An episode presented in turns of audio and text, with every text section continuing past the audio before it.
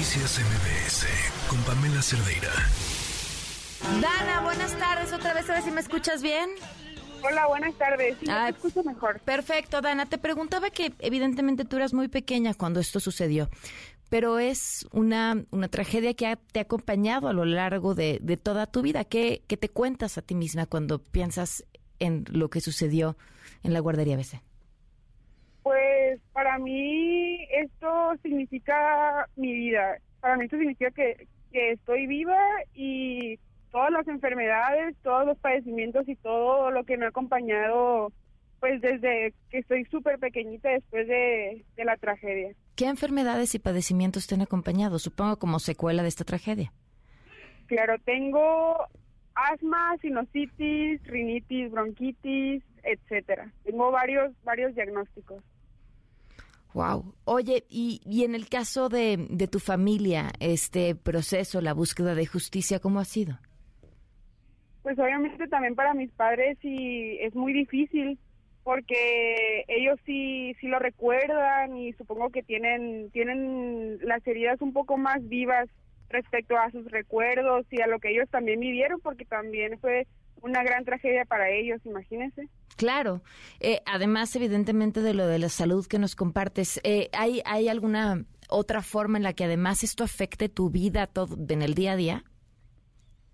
Pues sí, eh, por mis diagnósticos tengo que estar constantemente yendo al doctor, a mi tratamiento, tengo que estar viajando a la ciudad de Phoenix cada semana para recibir mi tratamiento y también no solamente afecta en mi vida, sino también en la vida de mi familia, ya que mi madre me tiene que llevar cada semana o cada vez que yo lo requiera a, a mis citas, a mi tratamiento.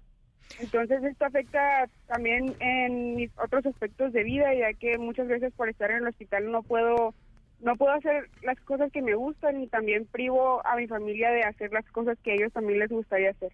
Claro, Dana, eres muy joven quizá para contestar una pregunta así, pero muchas personas eh, que en algún momento de su vida están pues prácticamente al, al borde de la muerte o en una situación de riesgo, terminan preguntándose el por qué o el para qué y encontrando una, una misión o una razón especial el por qué, por qué entre todas las personas que murieron eh, continúan con vida. ¿Es una pregunta que te haces?